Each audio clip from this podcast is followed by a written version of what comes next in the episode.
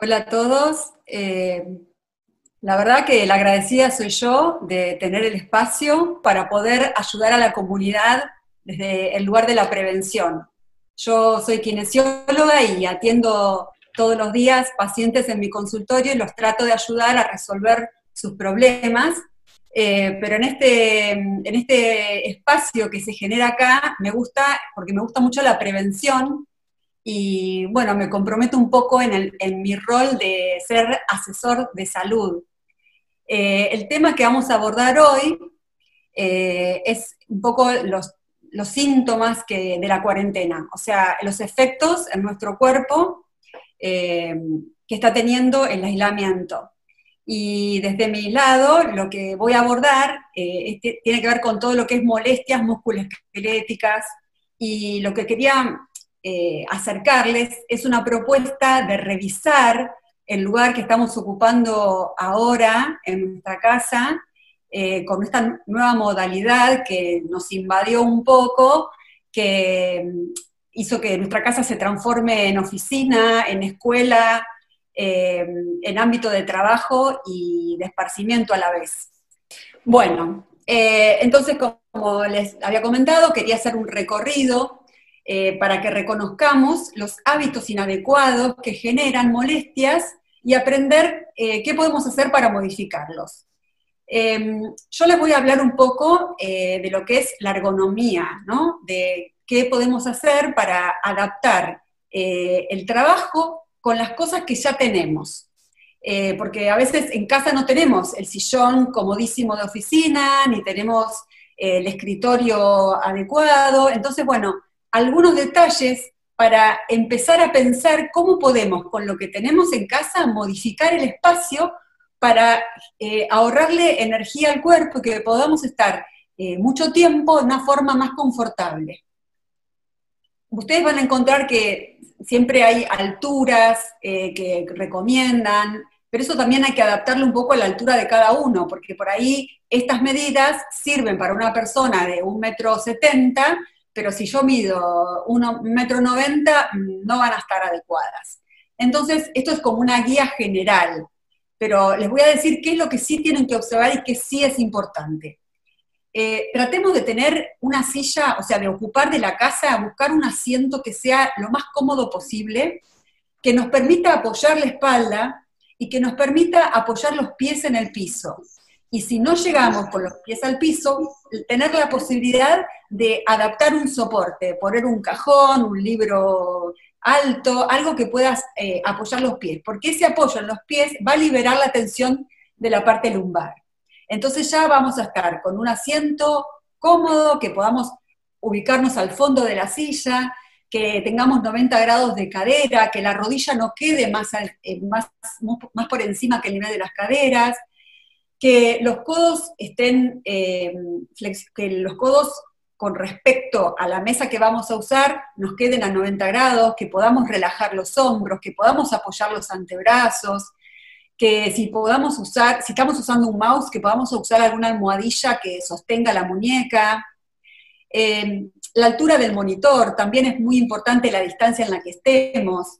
Eh, que no, nos quede hacia arriba ni demasiado hacia abajo, que, la, posición del monitor nos ayude a que tengamos la mirada horizontal, que la, que la columna cervical esté en una posición eh, lo más fisiológica posible, o sea, que tengamos que mirar hacia el frente y tratar de que no estén de costado, porque un monitor de costado nos lleva a todo un giro y una rotación en la columna que después es un efecto dominó y nos lleva a tensionarnos en, otras partes del cuerpo. Entonces, eh, esto más o menos serían eh, los parámetros básicos, pero usemos la silla que tenemos, con la mesa que tenemos, tratando de adaptar a esto. Si usamos una notebook, lo ideal es que la notebook esté levantada con varios libros o, o, cosas que ustedes tengan que puedan levantarla y que el monitor quede a la altura de nuestros ojos y como va a ser muy incómodo que estemos usando un teclado a esta altura, tener la posibilidad de usar un teclado o un mouse extra que lo podamos apoyar en la mesa. Eh, la altura del monitor, quería detenerme un poquito en esto porque es importante. Eh, tener la mirada horizontal hace que nosotros tengamos el cuello con una curvatura, digamos, eh, cóncava hacia atrás, que es la curvatura fisiológica, que se llama lordosis cervical. Esto hace que el cuello esté en una situación equilibrada y no solicitamos ninguna, ninguna cadena muscular, ningún músculo en exceso. Eh, el borde del monitor eh, sería interesante que esté, a la, o sea, que el borde esté a la altura de los ojos, porque también, más allá de, digamos, de la visión, hay que tener eh, especiales cuidados con el tema de la humedad del ojo. Cuando estamos frente a un monitor o, o a un celular, pestañeamos muy poco, y eso hace que lubrique poco la lágrima en los ojos. Y además, si tenemos el monitor más arriba, casi todo el globo ocular se encuentra, digamos, desprotegido, no está cubierto por el párpado. Entonces, esta sería eh, la posición ideal para poder, este, digamos, equilibrar el cuello, pero también que no descuidemos el ojo. Cuando estamos eh, conversando con una persona, parpadeamos eh, alrededor de 22, 25 veces por minuto. Cuando estamos frente a un monitor, tal vez estemos pestañeando una o dos veces. Entonces, bueno, todas estas cosas hacen que dificulten eh, la exposición a las pantallas. Después, muy importante, es la iluminación. Eh, hay que tratar de trabajar o de estudiar con, las computadoras con una luz eh, tenue y tratar de que no dé, si estamos usando luz natural, buenísimo, y lo, ideal es que nos venga del costado, que no dé sobre la pantalla y si usamos luz eléctrica, que sea difusa, que no sea, que no, no sea puntual sobre la pantalla y eso hace que provoca muchos reflejos que también son molestos eh, para la visión. O sea, es importante también que no estemos en la penumbra, porque si estamos en la oscuridad, la, luz de la pantalla también genera mucho, mucho reflejo. Y después, otra cosa que también eh, yo recomiendo mucho eh, es el uso del atril. Si uno tiene que leer algo breve, o no sé, una cosa de dos minutos, no es problema. Eh, pero si uno tiene que leer un libro o leer, está, estudiando y tiene que leer durante mucho tiempo, lo que mejor eh, funciona es usar un, atril, o sea, levantar el libro a la altura de los ojos como levantamos los monitores, para que puedan estar leyendo de una forma un poco más relajada y, y ayudar a mantenernos así. Una cosa que, quiero volver atrás con el tema de la silla, es que si uno está sentado hacia atrás, bien atrás de la silla, y apoya los isquiones, que son esos huesitos que tenemos en la pelvis, esos, esos huesitos van a hacer que, si la pelvis está vertical, va a hacer que podamos estar en una forma equilibrada durante mucho tiempo sin problemas. Ahora, si tenemos mucho acortamiento de los músculos de las piernas que hacen que no, podamos tener la pelvis en, una, posición vertical, tal vez sea de mucha ayuda poner un almohadón que nos levante un poco. O sea, tratar de, facilitar que la, facilitar la postura. O sea, si, si, no podemos apoyarnos sobre los isquiones porque tenemos mucha retracción en los músculos de la pelvis, bueno, usar un almohadón que lo levante. Si la silla que tenemos no tiene apoyo atrás, porque tiene huecos, bueno, poner un almohadón para que pueda estar la columna apoyada y no estemos solicitando los músculos paravertebrales, que son los músculos que después terminan contrayéndose o contracturándose y dándonos eh, sintomatología. Bueno, eh, otra cosa que quería comentarles es eh, lo del text neck. Esto es algo que es de esta época, en donde los celulares forman parte de nuestra anatomía. Ya es algo que lo tenemos incorporado, que lo usamos para la comunicación, que lo usamos para la información, que lo usamos eh, para cubrir un montón de necesidades eh, sociales, culturales, pero hay un tema que es preocupante, que lo que está sucediendo mucho, sobre todo en los jóvenes y en los niños, es la alteración que se produce en el cuello por la inclinación hacia abajo para mirar la pantalla. Cuando tomamos el celular y estamos mirándolo, me voy a poner el perfil para que lo puedan ver, estamos mirándolo, cuando queremos acordar estamos un montón de tiempo con la cabeza inclinada para adelante. Esto ocurre generalmente con los celulares, pero también puede ser que lo estén usando así con las tablets. Entonces, em, lo que les quería eh, mostrar es que cuando la cabeza tiene la arquitectura em, preparada para sostener, el cuello tiene la arquitectura, perdón, preparada para sostener la cabeza en forma vertical.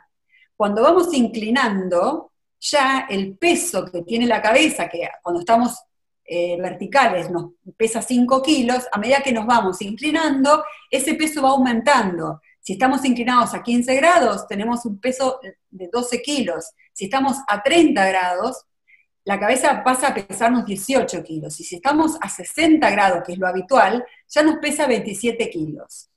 Y eh, acá algo que también quiero como explicarles es que a veces no es eh, el problema la postura, sino el tiempo en que estamos en esa postura. Siempre se va como eh, duplicando exponencialmente. Entonces, si uno está mucho tiempo en esta posición, empiezan a lastimarse los músculos del, cuello, eh, la columna que está preparada para soportar el peso de una forma vertical tiene una estructura, tiene tiene vértebras, tiene discos, tiene ligamentos, y todas esas estructuras están siendo solicitadas en una forma eh, desmedida y esos mecanismos empiezan a fallar. Y ahí empieza a haber eh, dolores de, musculares, dolores de cabeza, em, protrusiones discales. Entonces, esto se puede evitar si uno puede limitar el uso de los celulares en esta posición. Entonces, lo que yo les recomiendo es que traten de ponerlo vertical, eh, y que traten de, reemplazar audios eh, en vez de tanto mensaje de texto, porque además de todas estas cosas que pasan en el cuello, también eh, surgen tendinitis en los dedos pulgares o artrosis en forma muy precoz, que no tiene que ver con la edad, sino con el desgaste de las articulaciones, por la solicitud eh, para este tipo de actividad con, así con tiempo de sobreexposición, ¿sí? Así que bueno, y también estuve viendo ayer que existen eh, aplicaciones que se pueden bajar que te, ayudan a detectar si estás con el, teléfono eh, vertical o si lo estás poniendo horizontal. Y la verdad que esas cosas, si nos ayudan, bienvenidas. Eh, bueno, después otro concepto que quisiera incorporarles y que ustedes puedan eh, tenerlo en cuenta y hacerlo suyo es la pausa activa. La pausa activa es una pausa que se hace en el trabajo, pero no para tirarse en un sillón a descansar, sino para hacer movimientos. Esos movimientos hacen que uno saque al cuerpo de esa posición, de esa postura sostenida, eh, lo resetee al cuerpo porque empieza como a moverse y esos movimientos generan que los músculos se irriguen, que la circulación mejore, nos despeja y además hace que uno pueda volver a, sentarse en la computadora eh, de una forma eh, renovada y, hace que, que, saquemos al cuerpo de esa posición de sostén que es la que nos lleva después a rigideces o a dolores. Estas pausas activas, eh, la idea es que uno la pueda hacer donde está trabajando, no es que tiene que salir de la oficina y hacerlo en otro lugar, o tiene que sacar una colchoneta y tirarse al piso, no. Las pausas activas son pequeños movimientos que pueden hacer en el lugar de trabajo. Yo acá les, traje unas, unas ideas que pueden ser inclinar el cuerpo hacia adelante, elevar los brazos, estirarlos hacia atrás, estirar las muñecas. Hay un montón de ejercicios que pueden encontrar en muchísimos sitios, eh, movimientos con el cuello, pueden estirar las piernas, hacer círculos con los tobillos, o sea, hay infinidad de ejercicios. Eh, la idea es que uno lo pueda hacer cada 40 minutos, no más, eh, hacer una pequeña pausa de dos minutos, tres, moverse y retomar el trabajo. Está comprobado que también mejora el trabajo en equipo, mejora la creatividad, eh, y, son pequeñas, pequeños momentos eh, que no, no, desvirtúan el, tiempo de trabajo, al contrario, hace que uno pueda estar más tiempo en esa posición. Eh, si uno no se acuerda, puede ponerse una alarmita para que lo haga recordar, cada media hora, 40 minutos, no más, poder hacer esta pequeña pausa en el trabajo o en el estudio para moverse. Eh, estas cosas que, les estoy comentando también eh, estaría bueno que se puedan complementar eh, con trabajo, o sea, con que después, en algún momento del día, le dediquen un ratito a hacer alguna actividad física que puedan hacer, si están en cuarentena y no pueden salir a caminar, por ejemplo, o andar en bicicleta, eh, hacer algún tipo de actividad física que nos genere movimiento, pero movimiento eh, y flexibilización. Entonces, por ahí hacer algunos ejercicios físicos y también dedicarle un tiempo a la elongación, porque darle flexibilidad al cuerpo mejora las formas y si mejoramos las formas, mejoramos la función. Cuando un músculo se retrae, cambia de posición los huesos y hace que nos vayamos eh, deformando o alterando la, forma original que tiene nuestro cuerpo, se nos altera la postura, empezamos a exigir a estructuras y nos, lastimamos. Entonces, eh, mantener el cuerpo en movimiento para contrarrestar todo este sedentarismo a lo que estamos sometidos por este momento tan especial que estamos viviendo y ayudarlo con un poquito de elongación, eh, va a hacer que el día a día nuestro vaya cambiando y podamos cambiar de alguna manera eh, la calidad de vida en este tiempo que todavía no tenemos un horizonte de cuándo será el fin. Eh, yo trabajo con un método que se llama Stretching Global Activo, que es un, está basado en la metodología de reeducación postural global, y son autoposturas que pueden hacer para elongar la musculatura, se trabaja mucho con la respiración y mejora la conciencia del cuerpo, podemos flexibilizar nuestro cuerpo, tener eh, mejor elasticidad muscular. Eh, pero bueno, hay un montón de disciplinas que también se pueden utilizar eh, para hacer trabajos de elongación que, hechos correctamente, también podrían ser de utilidad.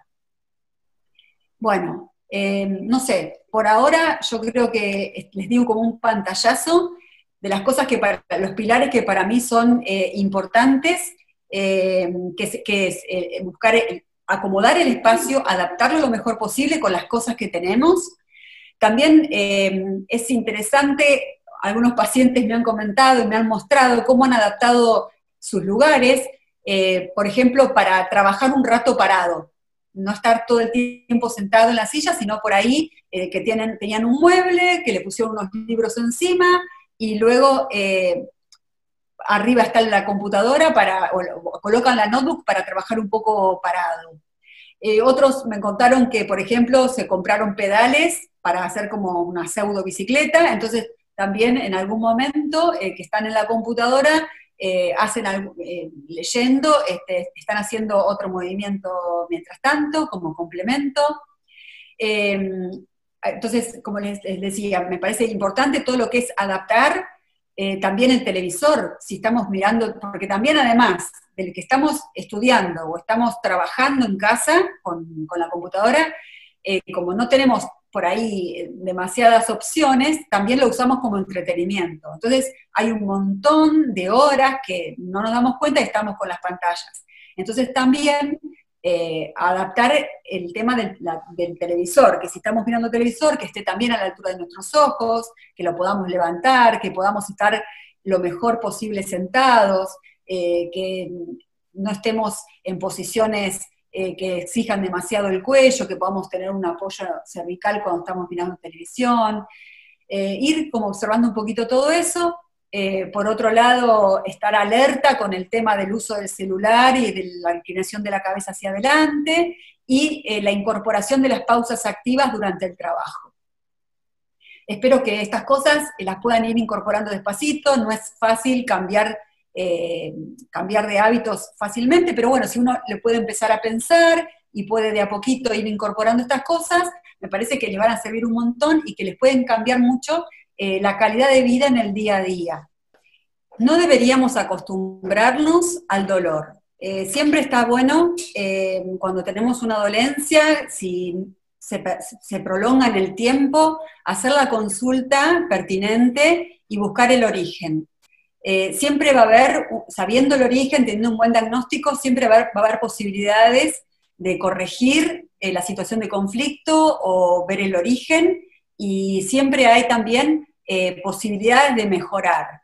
como que no quedarnos con que si tenemos un dolor, bueno, ya lo tenemos y vivimos con eso y ya no nos damos cuenta. No, siempre vale la pena intentar modificarlo y intentar corregir lo que está sucediendo. Bueno, eh, yo recomiendo eh, mucha elongación para todo lo que es eh, dolor lumbar, o sea, dolores musculoesqueléticos, contracturas, problemas de de, esta índole, por supuesto que cuando hay un problema hay que consultar y estar, ponerse en manos de un profesional, ¿sí? Pero mientras tanto, eh, siempre prefiero que hagan ejercicios de movilidad sin carga y que le dediquen un tiempo al estiramiento. Eh, a ver, la postura primero quiero eh, me gustaría como compartir con ustedes el concepto de que es algo muy importante y es muy complejo eh, cómo se forma la postura en una persona, cómo se regula y cómo se altera. Y digamos, cada uno se altera en forma muy individual. Todo lo que sea poder cuidar la postura va a hacer que prevengamos un montón de alteraciones. Pero a veces eh, un problema del nervio ciático puede ser por otro origen, no necesariamente que lo haya generado una mala postura. Bueno, en la cama, por más que nos pongamos almohadones, no vamos a poder estar en una posición a 90 grados sentado como es la recomendable. Además, por ejemplo, en la cama uno se hunde, entonces la, columna lumbar a veces se termina redondeando y si alguien tiene alguna protrusión discal, esa posición va a empeorar la cosa. Y además, eh, seguramente que si estás en la cama con una almohada, eh, vas a estar con el cuello flexionado hacia adelante, mirando el celular, y vamos a estar eh, invirtiendo la curva fisiológica que tiene el, cuello. Entonces, de alguna manera vamos a estar en una posición que no es económica para el cuerpo y no es la ideal. El RPG es una especialidad de la kinesiología, es un método específico eh, que, se, dedica a, una, a resolver problemas con una metodología, eh, pero todos los RPGistas somos kinesiólogos.